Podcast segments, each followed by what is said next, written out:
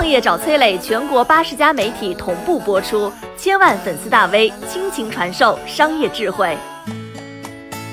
靠打印材料打印到要上市的公司，背后有着怎样的秘密？打印店也能上市？你别不信啊！我给你介绍一下，这家位于北京西直门的打印店，名叫荣大快印。它的主要业务呢是帮那些想要上市的公司打印材料。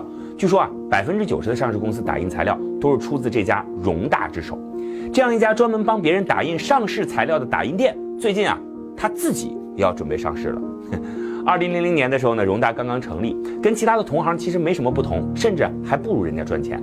因为当时呢，帮助设计院打印标书，帮助建筑院打印工程图的这些单子啊，早就已经被同行们抢完了。荣大呢，只能另辟蹊径，选择了一个更加小众的市场，帮助要上市的企业打印材料。那么，把店面开在证监会门口的荣大，在当时选择真的是一个冷门行业。为什么这么说呢？二零零一年。整个中国啊，只有七十九家公司上市，到了零二年更少了，七十一家公司上市。上市公司这个资料对于纸质也没有什么要求，就是普通的 A4 纸，所以啊，这绝对是一个单价低、客户少的虎口买卖。想要发大财根本不可能。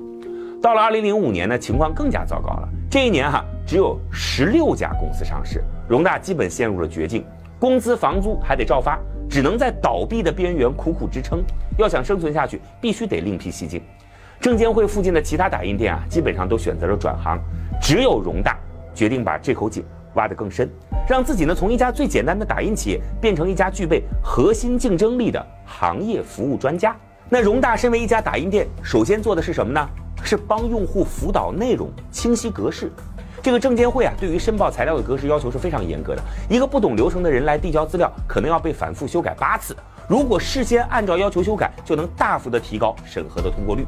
于是呢，荣大用自己多年积累的经验，帮助客户修改、润色、改正一些常见的错误。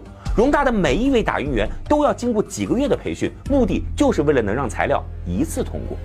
接着呢，荣大开始延展自己的服务范围啊，很多客户都是从外地来的，等找到荣大再开始打印，这个耽误时间呢。